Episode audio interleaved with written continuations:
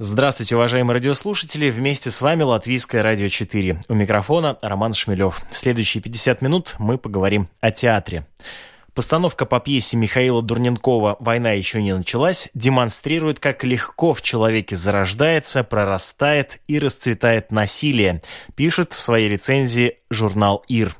Этот спектакль о нас, о нашем времени, о том, как мы пытаемся найти решение проблем до того, как они превратятся в нарыв, до того, как начнется война между нами, отзывается о спектакле «Латвийское телевидение». Война еще не началась. Название пьесы рождает пространство для интерпретации. Кто с кем воюет? Человек с человеком, мужчина с женщиной, прошлое с настоящим, настоящее с будущим, пишет Дена. 3 декабря в Риге в концертном зале Дайлы пройдет третий показ спектакля «Война еще не началась» в постановке Леры Сурковой. Как пишет та же идея запустить на одну сцену литовского актера Гитиса Иванаускаса, звезду нового рижского театра Гуну Зариню и актера рижской русской драмы имени Чехова Александра Маликова заманчиво еще и потому, что совершенно неизвестно, как это все будет происходить. Сделать так, чтобы этот театральный эксперимент стал возможным, а смогла продюсер Евгения Шерменева, гостья Латвийского радио 4 сегодня. Евгения Шарменева была продюсером различных театральных проектов и фестивалей, работала заместителем руководителя Департамента культуры Москвы при Сергее Капкове, которого многие считали прогрессивным российским чиновником. Но в 2013 году Шарменева решила подать в отставку, среди прочих причин своего ухода, называя невозможность реализовать программы модернизации в сфере театрального искусства. Кстати, в 2015 году в отставку подал и сам Капков. Сейчас Евгения Шерменева живет в Риге и спродюсировала упомянутый спектакль «Война еще не началась», поставленный по пьесе российского драматурга, написанный изначально для английского зрителя с актерами из латвийского и литовского театров. Кстати, публика в зале тоже интернациональная. Латыши, латвийские русские, россияне, оказавшиеся в Латвии. В ходе нашего интервью вы услышите небольшие фрагменты из постановки «Война еще не началась». Я Игрушка «Маленький ангел». Я коллекция фантиков. Я серебряная ложечка с буратино. Я книги «Портрет Дарьяна Грея» и «Маленький принц». Сушеный цветок сирени в обложке паспорта. Старый зонтик со сломанной спицей. Желтый дождевик, купленный в Юрмале. Зарядка телефона Nokia. Пейджер. Проездной на февраль. Плюшевая собачка. Классическая гитара с металлическими струнами. Походный рюкзак родителей. Федор Достоевский. Преступление и наказание. Почтовая открытка красной рыбы Матисса. Бумажка с паролем от офисного Wi-Fi. Дачное кресло, сделанное из санок. Флайер в качалку. Контактные линзы. Маска для лица. Отбеливающая зубная паста. Я приветствую вас в студии Латвийского радио 4. Э, вместе с нами э, театральный продюсер Евгения Шерменева. Здравствуйте. Здравствуйте. Э, расскажите, как вы оказались в Латвии? Ну, это случилось несколько лет назад. А, мой сын приехал в Балтию, в Балтию по работе. А, сначала в Литву, теперь он работает здесь, в Риге. И я подумала о том, что как-то надо иметь возможность с ним периодически видеться. И купила дом далеко от Риги, в деревне. И какое-то время жила там. А теперь перебралась в Ригу и начала работать. Почему именно Латвия? Ну, я понимаю, что тут были личная история вашей семьи, но в данном случае вот э, как вы воспринимаете Латвию? Ну, еще вообще-то есть длинная история моей жизни и моей семьи, потому что мамина двоюродная сестра, э, она была журналистом здесь, на латышском радио в 60-е, 70-е годы, писателем, и она здесь похоронена в Риге. Поэтому у меня есть какие-то детские воспоминания, есть друзья из прошлой жизни, которые, с которыми я до сих пор дружу здесь. И не только из э, мира искусства, из театрального мира, но и просто люди, которых я знала еще там в своей юности. Рига и Москва принципиально отличающиеся города по количеству, по, по своему устройству. Как вы воспринимали этот переезд из э, мегаполиса в ну, сравнительно небольшой балтийский город? А, расскажу. Постольку, поскольку у меня был многоэтапный переезд, я сначала уехала из Москвы в подмосковную деревню и жила какое-то время там. Потом из подмосковной деревни стала ездить а, в, латышскую деревню и жила там в полном одиночестве. Поэтому сейчас а, переезд в Ригу – это для меня большая цивилизация. А, серьезно? Да. Э, в, в Риге несколько театров. Как вам кажется, как устроен театр в Риге? Ну, надо понимать, что, конечно, театр всегда зависит от того, какая аудитория. И, э, и выбор спектаклей, и работа артистов, и то, как строится репертуар, и то, как он работает, это, конечно, всегда очень зависит от того, сколько зрителей в перспективе могут прийти на спектакли. Поэтому, конечно, мы здесь понимаем, что ну, в среднем всегда, да, там аудитория культуры, она там не больше 10% от а, общего количества людей, населяющих город или страну. Поэтому мы должны понимать, что это очень небольшая аудитория. И чтобы ее заинтересовать, надо использовать разные методы. Мне нравится, что театры все разные что э, Рижский русский театр – это один репертуар, что Национальный театр – это совершенно другой театр. Я была на паре спектаклей в Дайлас, э, и много, конечно, хожу к Херманису в Новорижский театр. Но если говорить про э, русскоязычный театр в э, Риге, то по большому счету, конечно, есть э, театр русской драмы имени Михаила Чехова. Ну и бывают иногда периодически постановки гостевые или любительских театров. Но по большому счету, ну, этим театр на русском языке исчерпывается в, в Риге. Кажется, особенно русскоязычному зрителю выбирать не из чего. Ну да, потому что даже вот две площадки независимые, на которые я хожу, это Гертрудас театр и э, Dirty Deal, они же все-таки тоже работают с молодыми артистами латышскими на латышском языке. Да, в основном, да. Да, в основном, да. И тем более, что там еще сложнее, потому что если вы приходите на какое-то классическое произведение, там, например, там, «Чайку» или «Король Лир», даже если играют для вас на другом языке, вы, в принципе, понимаете, о чем идет речь. Когда вы приходите на современную драматургию на латышском языке, вы не понимаете ничего. И понятно, что там э, очень сложно найти людей, которые на русском, как бы мыслят на русском языке и готовы будут пойти смотреть спектакли вот в эти, на этих независимых площадках. Там, наверное, это какие-то очень большие специалисты, вот такие, как, как я, которые любят театр и идут смотреть его там по каким-то иным причинам.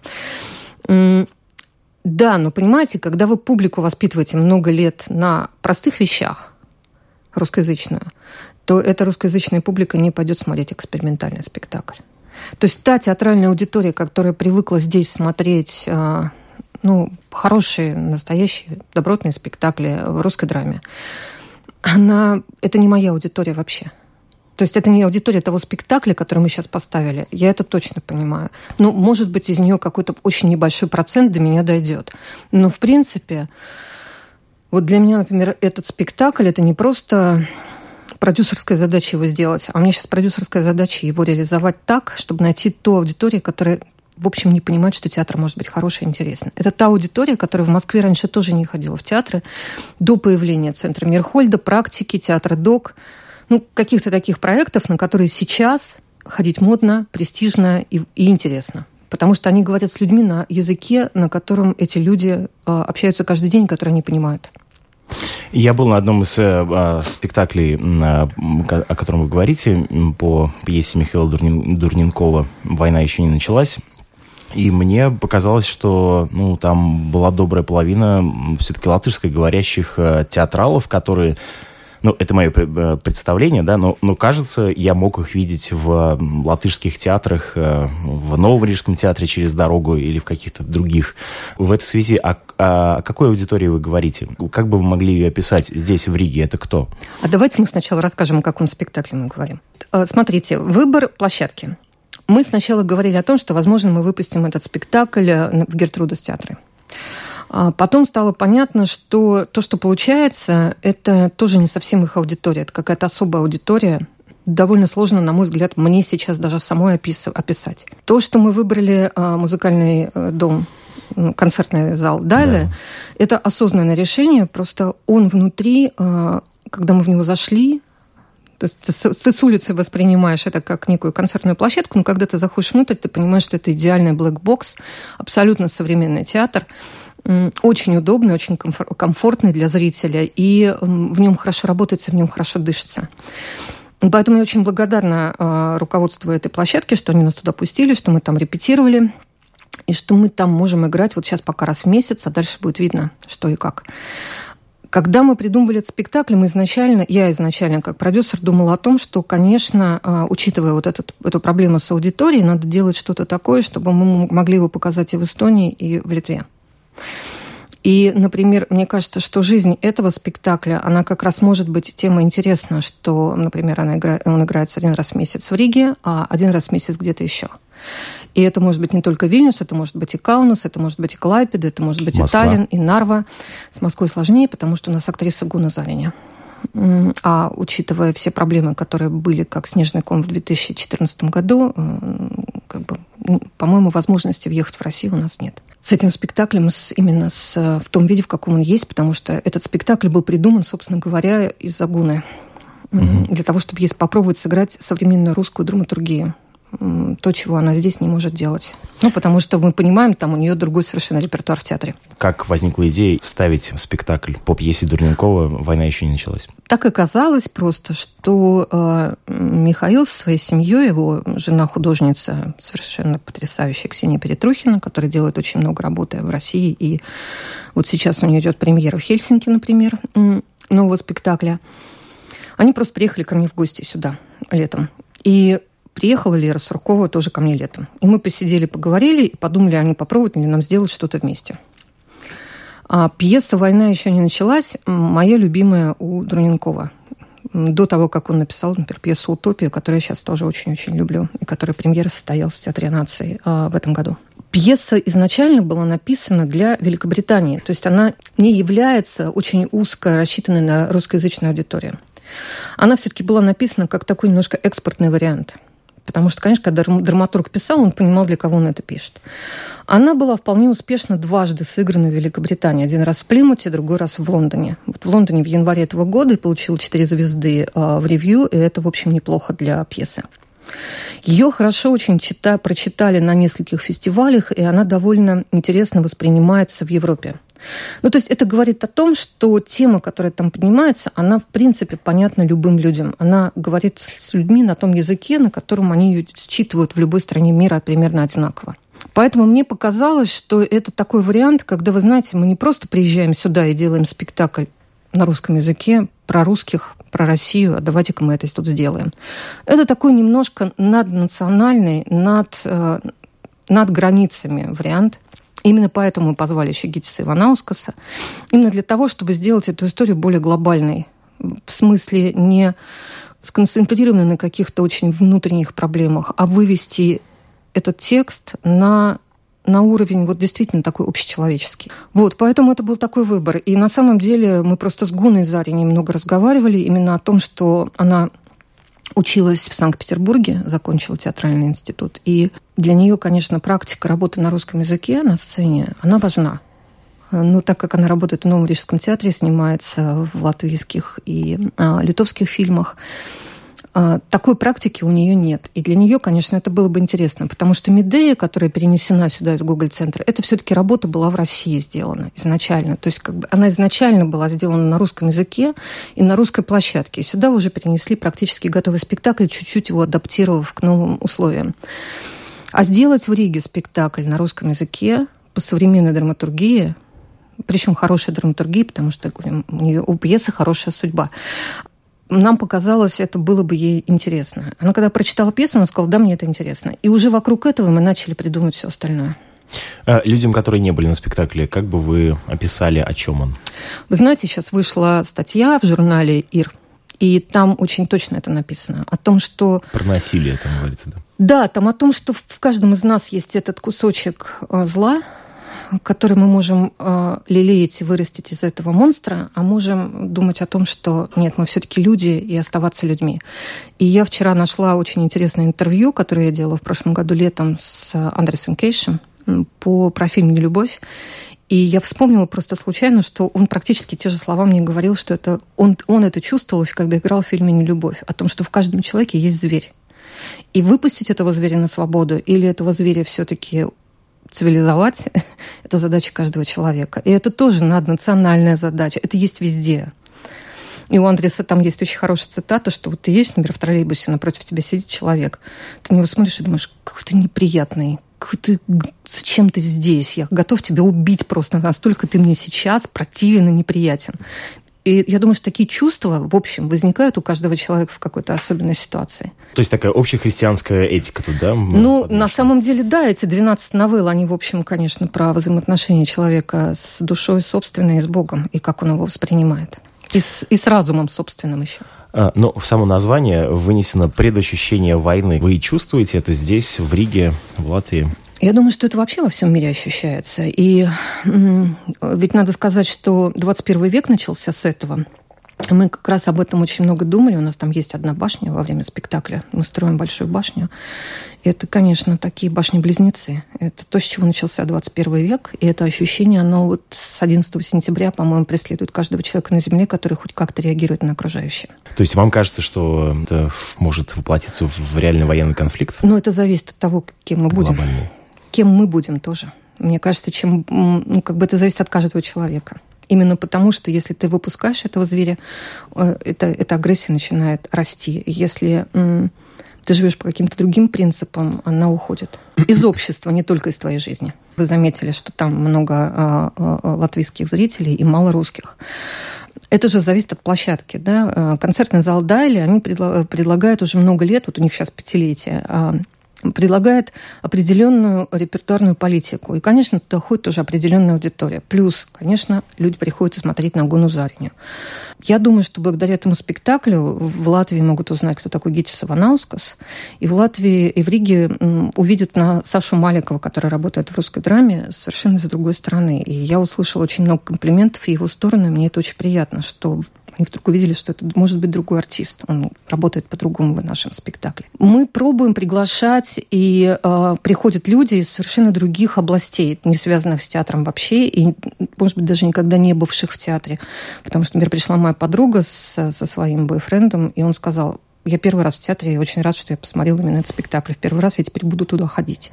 Этому спектаклю очень надо найти своего зрителя. И наша задача сейчас этим заниматься. Была поздняя осень. Воздух был такой резкий. Все курильщики знают, что такое резкий от холода воздух, будто нож входит в дыхательное горло. Я не курил дня четыре, то есть, в принципе, не могу даже сказать, был ли это туман от холода, либо это туман был в моей голове. Мы поздно вечером с моим ребенком возвращались с занятий по рисованию. Это всего в нескольких кварталах от моего дома. Он ехал на своем маленьком детском самокатике позади меня периодически выезжая вперед, а потом, знаете, опять возвращаясь, ну, как собачонка. Я не помню, что там дальше произошло. Кажется, я притормозил у ларька с сигаретами.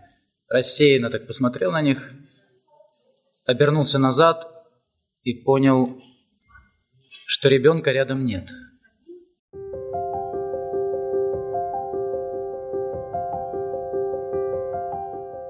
Вы прослушали еще один фрагмент из спектакля «Война еще не началась», который можно будет посмотреть 3 декабря в концертном зале Дайлы.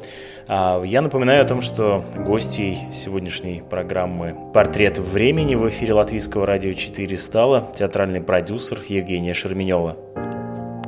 Какие новые постановки вы планируете в Риге совершить? Ну, я планирую скорее попробовать делать какие-то совместные проекты связанные с представлением Российского негосударственного театра здесь. Потому что, конечно, приезжают интерпризы. Это понятно. Конечно, приезжает «Золотая маска», привозит лучшие спектакли государственных театров российских. Но надо понимать, что в России есть еще очень много хороших актеров, режиссеров, музыкантов, не знаю, а, художников, которые работают вне государственного пространства. Вот этот, э, эта тема, которая возникает сейчас на процессе Кирилла Серебренникова «Не надо брать государственных денег и будьте свободными», она очень сложная для обсуждения, потому что это, там есть две вещи. Да? С одной стороны, государственных никаких нет денег, это деньги налогоплательщиков, в том числе и наши. И с другой стороны, да, действительно, можно быть свободным человеком, никому не отчитываться, но тогда ты сужаешь для себя очень сильно возможности. И мне кажется, чтобы дать возможность тем, кто это делает в России, а, реализоваться там, где это может быть интересно. Но опять-таки я специально сделала первый спектакль для того, чтобы найти сейчас через него новую аудиторию и уже для этой аудитории привозить то, что им будет интересно частично вы ответили на этот вопрос. Э, как вам кажется, должен ли э, театр быть поддерживаем, да вообще искусство поддерживаем государством за счет денег, которые перераспределяет Минкульт из государственного бюджета? Обязательно. А любые инициативы должны быть поддержаны. Вопрос в технологиях поддержки и в возможностях, естественно, общества, да, там какие приоритеты. И хорошо, когда приоритеты меняются. Вы знаете, я была один раз в Колорадо это штат в Америке, в самом центре, ну, практически действительно такой центральный штат. И мне рассказали о том, как собирается и формируется бюджет в этом штате.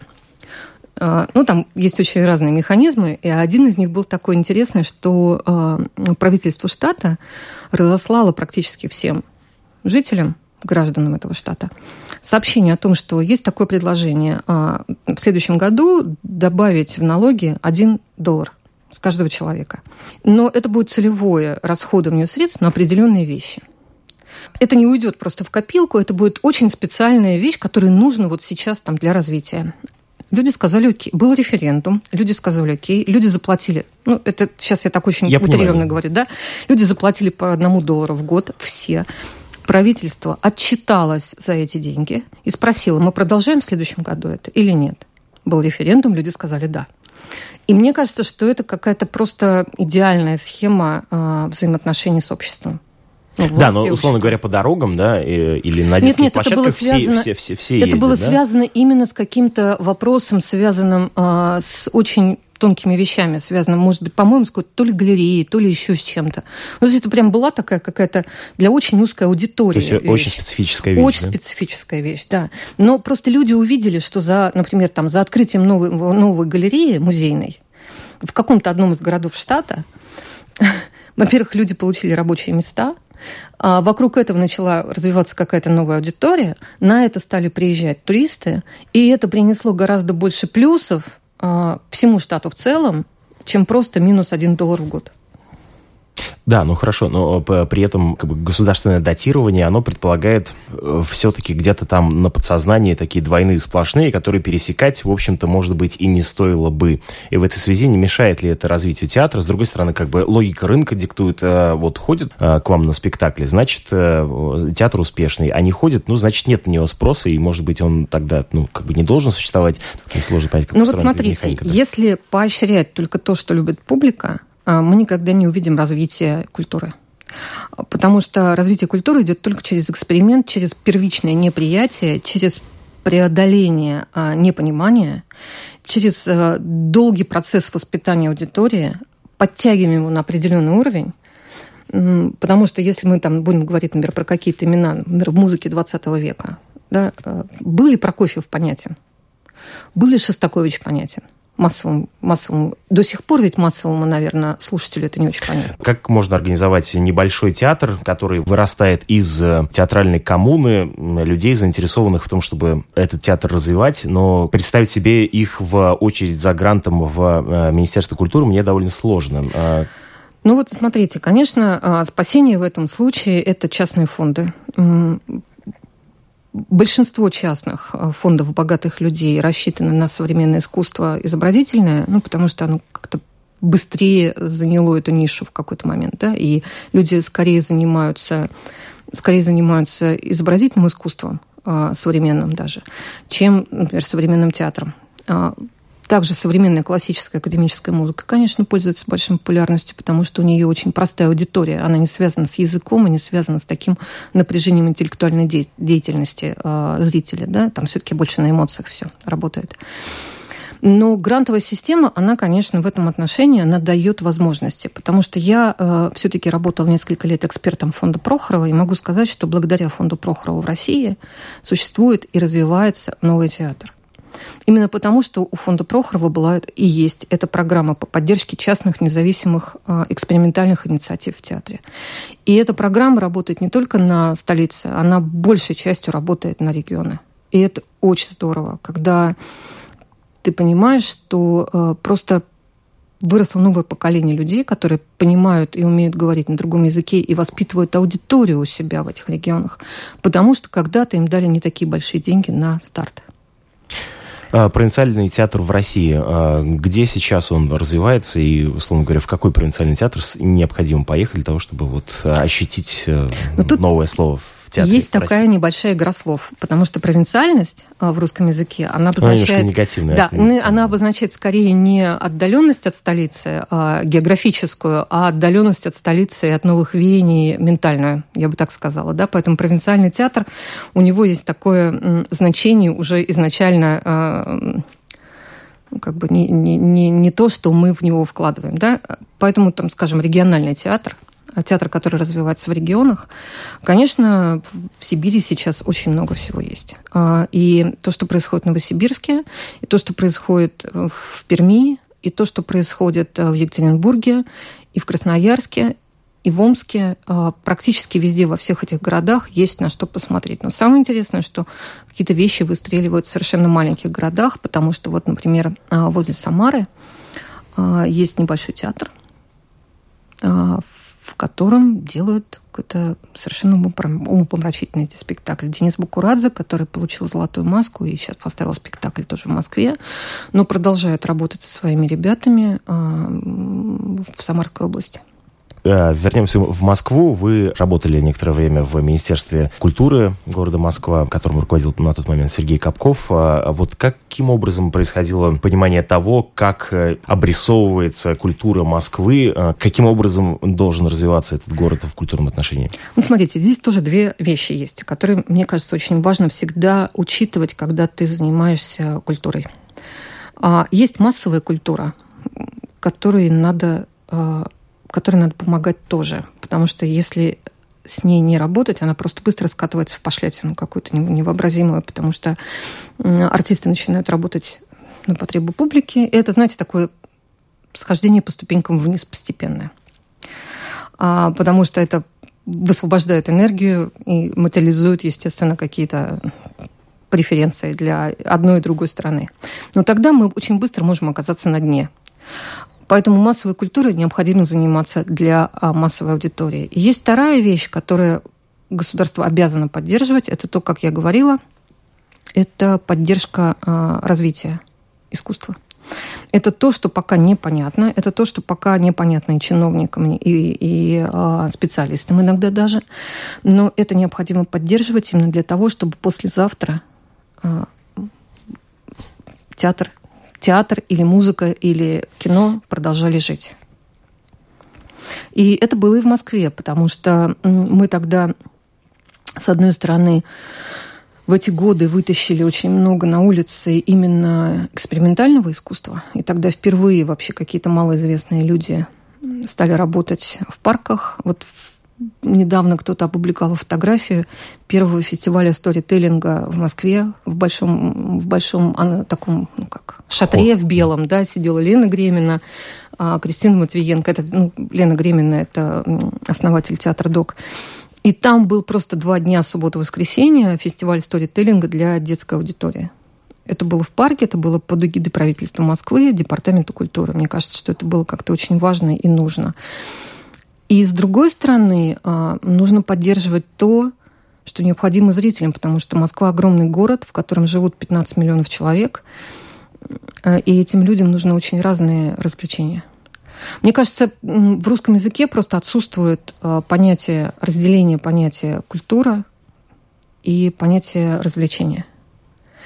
То есть мы все смешиваем в одно и пытаемся там разобраться. А по большому счету есть развлечения в чистом виде, которые работают как бизнес-проекты. И им, в общем, кроме, как бы сказать, со стороны государства, кроме того, чтобы им не мешали, им ничего особенно не надо. А, а есть, с другой стороны, это культура, это все, что включает воспитание, образование, развитие аудитории, разговор с людьми, э, не знаю, там, театр как психологическая поддержка.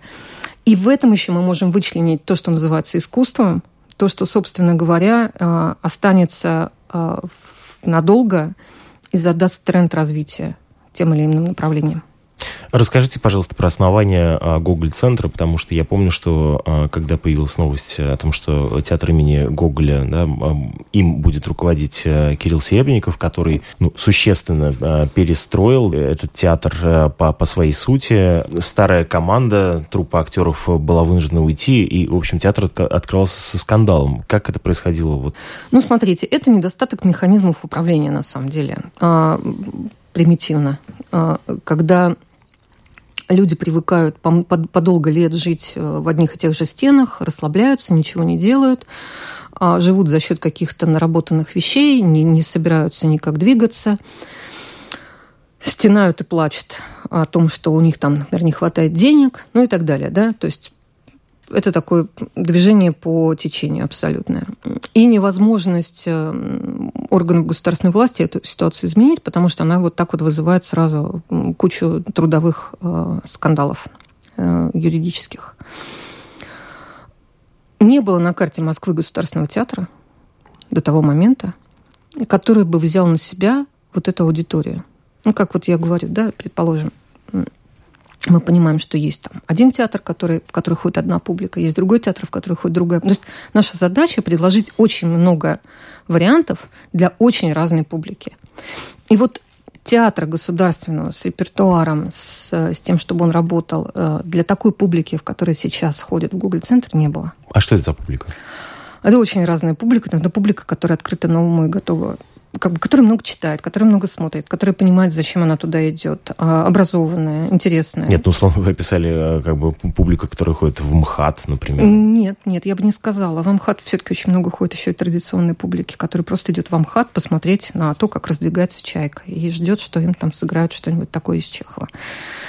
А, а сюда ходит публика очень осознанно в Google центр Это люди, которые понимают, что они идут именно сюда, в Google центр именно на спектакли определенных режиссеров, именно посмотреть на определенных артистов, а не просто в театр, в кавычках. Да? Когда люди идут просто в театр, им, в общем, они могут попасть, могут не попасть. В Google центр идут, идут люди, которые понимают, куда и зачем они идут. Такого театра не было. И поэтому, конечно, это был такой вызов серьезный, но это был, был вызов двух людей, которые нашли друг, как бы общий язык. Это Сергей Александрович Капков и Кирилл Семенович Серебренников, которые поговорили и сказали, давайте попробуем. Давайте попробуем что-то изменить и показать, что это возможно. И это было вот в таком вот виде сделано, что была проведена замена художественного руководителя, потому что это единственный а, юридически возможный вариант изменения в театре. И на самом деле бывшие артисты э, театра имени Гоголя во-первых, там часть осталась работать все-таки с Кириллом и работают до сих пор. А вторая часть ушла не так, чтобы сразу.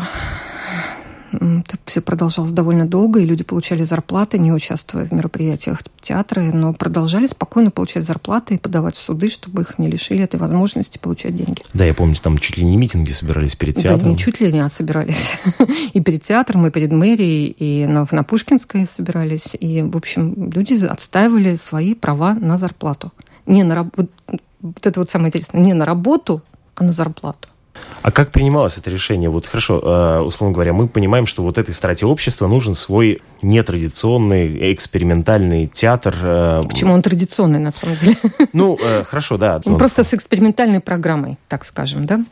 Чья была инициатива, понимание того, что вот надо создать театр для определенной страты общества, которого раньше не было?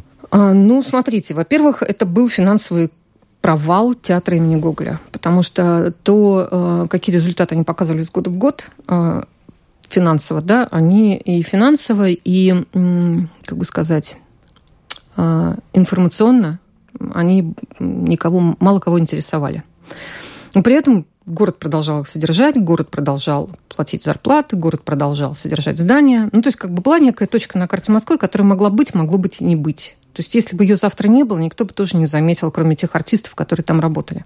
ну и, может быть, там какой-то небольшой части публики.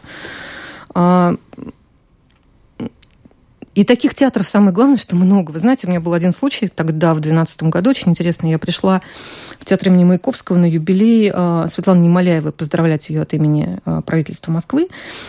И мы ждали начала мероприятия в небольшой такой комнате, и там сидела Наина Иосифовна Ельцина, и э, был министр еще культуры Авдеев. Это было как раз вот в период как бы перед тем, как Мединского назначили. И они разговаривали между собой, и Наина Иосифовна спросила, а вот вы пришли поздравлять, это ваш театр, как бы Министерство культуры? Он сказал, нет, просто это актриса хорошая, которую мы все очень уважаем и любим, у нее юбилей, я пришел ее поздравить от имени Министерства культуры. Но театр московский, московского подчинения. Она сказала, а, а в Москве много театров? Ну, как, бы, как, как разобраться в этом? Он говорит, ну, в Москве, наверное, ну, не знаю, ну, наверное, наших театров 10, сказал он, ну, крупных, да, государственных театров, финансируемых напрямую Министерством культуры. Ну, московских, наверное, 30. Московских на тот момент было 90. Это я к тому, что треть театров на слуху, и люди понимают, что они есть, а про 60 театров люди вообще не понимали, есть они, нет они, для чего они, ну, кому фактически они. одна девятая, да была государственными, да? Нет, вот, вот из государственных театров, да, 10 государственных театров, которые финансируются напрямую Министерством культуры, это крупнейшие театры страны. Это Вахтанговский, МХАТ, Малый, Большой, э, Рамт. Ну, там не буду сейчас углубляться, ну, да, их там много, Сатирикон. Самые крупные театры Москвы, они финансируются, на самом деле, Министерством культуры. И очень много театров, которые находятся в ведении правительства Москвы, находятся тоже на территории Москвы, но из этих 90 театров на тот момент – ощущение, что их всего 30. Потому что про 30 ты понимаешь, а про все остальные 60 нет. Но при этом эти все остальные 60 получают финансирование э, города, получают деньги, не маленькие деньги, и что с ними делать, непонятно. И была тогда как раз именно вот в этот период, была тогда эта, эта идея, что давайте мы вместо того, вместо пустой точки, точки на карте, сделаем наполненную точку на карте. Да, но распределение бюджетных э, средств это еще и возможность давать повестку, да, а, кто платит, тот и заказывает музыку. Нет ли боязни того, что ну, какие-то темы не надо поднимать на... Не-не, государство никаким образом не может влиять на решение художественного руководителя. Это на самом деле так. Более того, государство не может урезать за финансирование театром, потому что по бюджетному кодексу вы не можете ухудшить положение бюджетной организации. Люди, которые там работают, не могут на завтрашний день начать получать меньше. Это невозможно. А, если вы доверяете художественному руководителю, директору, а, то то, что они делают, это их дело. Вы не влияете ни на репертуарную политику, ни на выбор а, актеров, ни на что. Вы можете влиять исключительно на увеличение, например, бюджета, но даже на уменьшение бюджета вы влиять не можете. Это невозможно. А, после просмотра фильма Екатерины Гордеевой, которое посвящено а, делу седьмой студии, так называемому делу Серебренникова, ну, правда, по которому проходит еще несколько человек, а, но он самый известный общественности, ну, можно сделать вывод, что, в принципе, то, в чем обвиняют Серебренникова в этих проблемах с администрированием бухгалтерии, кажется, что так существует в каждый второй театр, если не каждый первый театр в России. Действительно ли есть проблема в администрировании бюджета в, в, в театрах? Ну, так существует, конечно, не каждый второй театр. Это надо тоже понимать. Во-первых, э, платформа – это не государственный театр. Это было государственное финансирование, не государственные инициативы. А, и поэтому правила работы в негосударственных учреждениях, ну, учреждениях, организациях э, или коммерческих компаниях, они отличаются от правил работы бюджетного театра категорически и серьезно. Поэтому ни один бюджетный театр э, вещи, которые, например, может позволить себе частная организация, позволить не может. То есть выбрать исполнителя без конкурса и так далее. Это невозможно сделать в бюджетном театре. Второе, есть прекрасная фраза директора Махтанговского театра Кирилла Крока, который на а, вопрос о том, можно ли работать э, по-честному, он сказал, можно только дорого. Ну, то есть, если вы выбираете путь э, честной работы, вы должны понимать, что этот путь э, будет стоить вам в три раза больше, чем если вы будете это делать вот там на, на наличных или там на чем-то еще. Просто это будет очень дорого. И вы на выходе получите, например, не два спектакля, а один, но по-честному. А, тут Вариант один, то есть что ты выбираешь? Ты выбираешь риски и два хороших, ну, как бы два спектакля, которые ты делаешь, да, ну, как бы результат. Или ты выбираешь безрисковую работу и один спектакль на выходе. И тот, и другой путь зависит только от того человека, который принимает решение. Почему э, на Кирилла Серебренникова все-таки завели дело? Я думаю, что это самый главный вопрос, который полтора года, на который полтора года никто не может ответить, и поэтому это дело вызывает столько, столько внимания. Потому что на самом деле это непонятно. И вот уже проходит, да, действительно второй год, и как кажется, оно ну, как бы зависло, оно в таком, каком-то таком подвисшем состоянии находится. Его постоянно продлевают ему домашний арест, и совершенно непонятно, в какой момент его выпустят. Как вам кажется, что может быть фактором, э, при котором могли бы ну, это дело завершить? Но сейчас оно уже как бы в другой стадии, потому что начиная с прошлой недели начались слушания по существу, и это уже разбор, собственно, самого дела.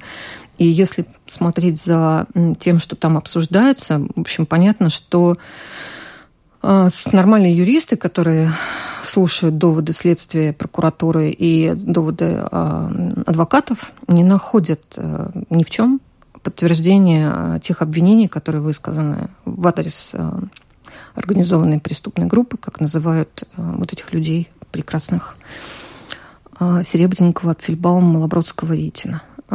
Они просто не оставляют камня на камне разборы юристов грамотных которые говорят о том, что это не так, это не так, это не так. Есть прекрасная вещь, которая, на мой взгляд, просто говорит об этом очень четко, что договора, которые были заключены на исполнение э, проекта «Платформа», никогда не были оспорены Министерством культуры. Они подписаны, оплачены и приняты. И не было никаких попыток Министерства культуры до заведения этого дела каким-то образом оспорить эти договора или там, попросить вернуть часть денег, например. То есть мы видим на выходе, что вы сделали меньше, чем мы договаривались. Верните, пожалуйста, часть финансирования в бюджет. Это возможно. Никто этим, ну, как бы никто этого не делал. Не было никаких предпосылок. И при этом Министерство культуры сейчас себя называет потерпевшим а в срыве проекта. На самом деле этого не было, и выход есть ну, как бы выход есть. Было дело, которое в течение трех лет а, было реализовано на, на все сто процентов, которые были подписаны. Какими средствами оно было реализовано, это вопрос, но это не вопрос того суда, который мы сейчас наблюдаем. А, ну, а общественность воспринимает э, это еще и с символической точки зрения, как некий сигнал, который подали российскому обществу. Вот вы видите эту символическую подоплеку там или ну, ее нет? Ну, я думаю, что тут, знаете, все сразу. А, во-первых, надо понимать, что а, подобные дела, они уже в России не редкость. Они просто были проведены там в отношении каких-то бизнесменов, в отношении каких-то других людей, людей других профессий, по другим причинам, по другим признакам и так далее. Просто в этот момент они докати, докатились вот до театра. А, а театр – это самое шумное место, потому что в театре заняты артисты, публичные фигуры в таком процентном соотношении, которых нету нигде. Если вы э, устроите это дело против какой-то компании, где никто, никто никого не знает, резонанс будет один. А если вы тащите эту историю, почему Google центр такой был, выстрелил, вы, выстрелил таким образом? Потому что это были артисты, которые в эмоциях, которые умеют что-то говорить, э, другими людьми написанное, надо заметить. И это тоже надо не забывать, потому что в истории с Google центром на самом деле, я всегда думала о том, кто писал для этих артистов эти тексты потому что они свои тексты не произносят, они произносят чужие. А, и, конечно, надо понимать, что это просто ну, как бы переход в определенную профессиональную часть того явления, которое уже давно есть в России. Просто оно докатилось вот до публичных людей. Сергей Капков, э, руководивший Министерством э, культуры Москвы, э, ну, вот, опять же, так, я, если символически говорить, воспринимался как фигура модернизации. Руководил до этого парком Горького и впоследствии вот вместе с ним в культуре Москвы. Он как бы несколько так создал инфраструктуру для появления, ну, то, что называется э, словом хипстеры, да, несколько ушедшим. А впоследствии он ушел. Как вам кажется, почему сняли Капкова? Во-первых, он ушел сам, это правда. Я думаю, что тому было много причин, а, в том числе, наверное, вероятно, и э, вся эта история с Кириллом, которая сейчас длится, в какой-то, может быть, степени. В тот момент она еще... Она уже была. А, да? Э, да, уже были проверки вовсю в 2015 году. Я думаю, что просто, ну как сказать, знаете, время выбирает людей и вытаскивает на поверхность определенный тип личности. В 11, 12, 13 году ну, нужен был такой человек, как Капков, э, и он занял это место. И он был на месте. Представить его себе в нынешнее время в культуре Москвы я не могу. Так же, как не могу представить там себя, например, или там каких-то моих еще знакомых. Сейчас время совершенно других людей. Они э, делают дело так, как это нужно сейчас, но это люди, которые про другое. Извините за вопрос, про какое? Ну, про вот такую рутину ежедневную, рабочую. Играются спектакли хорошо, пусть играются, ходят зрители отлично, замечательно. То есть как бы не навредить? Такая... Да, да, такая очень, знаете, вот подвешенное состояние. Никаких шагов на на изменения не будет предпринято в ближайшее время никаких. Сейчас бы удержаться и не потерять, потому что понятно, что зрители, э, ну, население нищает с каждым днем, все схлопывается, а бизнес тоже, как мы понимаем, схлопывается, и а, там спонсорских проектов практически уже нет. И получить какую-то поддержку от кого-то невозможно. Остаются только государственные деньги, поэтому с государством все будут в отношениях таких очень спокойных, не, прово- не провоцирующих, с одной стороны, с другой стороны, позволяющих тебе а, на каждом конкретном месте в организации культуры продолжать делать то, что ты бы хотел делать, но без особых всплесков и привлечения внимания. Я думаю, что именно поэтому сейчас пользуются большой популярностью мюзиклы в России. Ну, такие развлекательные жанры. Э, чем Сергей Капков занимается сейчас, известно ли вам?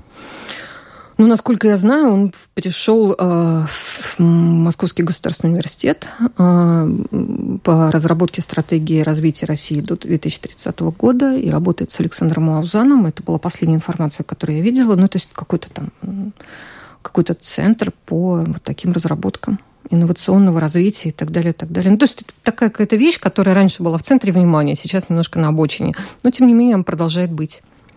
Возвращаемся к Риге, возвращаемся к вам. А, вы поставили спектакль по пьесе Дурненкова. А, какие будущие спектакли вы планируете здесь поставить? Ну, я не постановщик, я продюсер. Все-таки. Ну.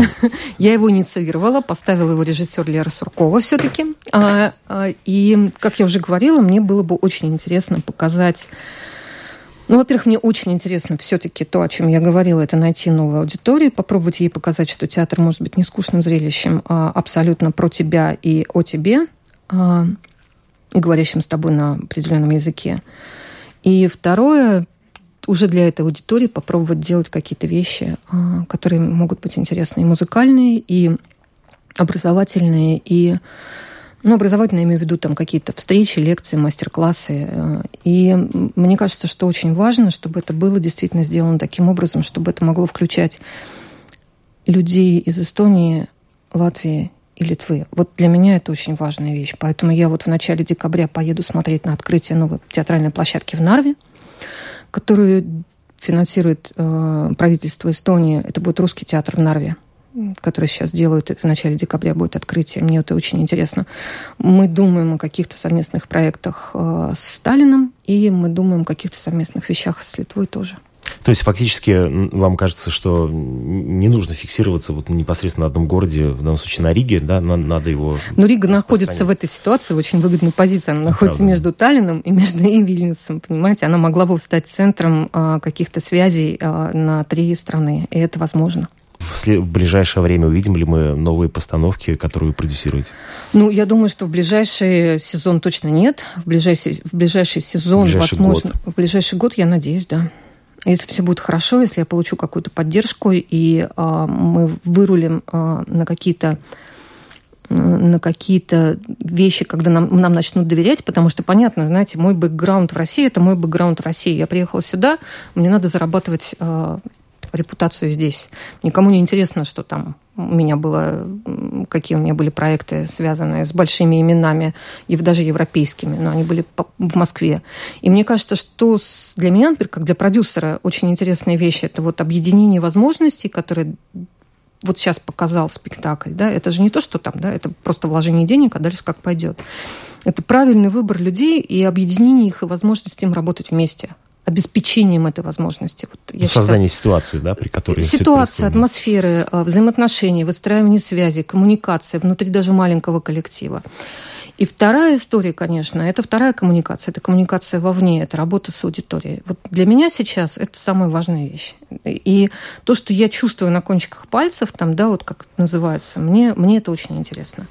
Потому что в отличие, например, от Москвы, где публика пресыщена, где ее уже как только не развлекают, как только не завлекают и чем только не удивляют, а, мне кажется, что все-таки здесь э, с людьми можно говорить на нормальном языке и попробовать добиться А есть здесь взаимности. голод? Голод до Я думаю, что здесь искусства. я бы не назвала это голодом, я назвала бы это незнанием. Незнанием того, что может быть. Рассчитываете ли вы хотя бы потенциально на поддержку министерств э, стран Балтии? Латвии, а, ну, попробуем. Попробуем. Сейчас вот у меня в перспективе это разработка про как бы презентации проектов дальнейших каких-то, как я их представляю себе, и э, работа с грантами, конечно. А... И не только латышскими, а европейскими тоже. Ну вот на э, спектакле, который вы продюсировали, я видел министра здравоохранения, а был ли министр да? культуры? Я не видела. Она была, да. Нет, я пока не видела. Но я думаю, что мы и не стремились сейчас э, собрать какую-то особенную аудиторию. Для меня как раз было важнее, чтобы пришли люди просто за билеты и посмотреть на их реакцию. Потому что для меня это реально важнее, чем э, мнение э, вип-персон. Это мнение просто людей. И потому как публика, купившая билет, воспринимает спектакль, понятно, в правильном мы направлении с ним двигаемся или нет. Желаем вам успехов. Спасибо. Гостьей программы «Портрет времени» стала Евгения Шерменева, спродюсировавшая спектакль «Война еще не началась», который можно будет увидеть в Риге 3 декабря в концертном зале Дайлы.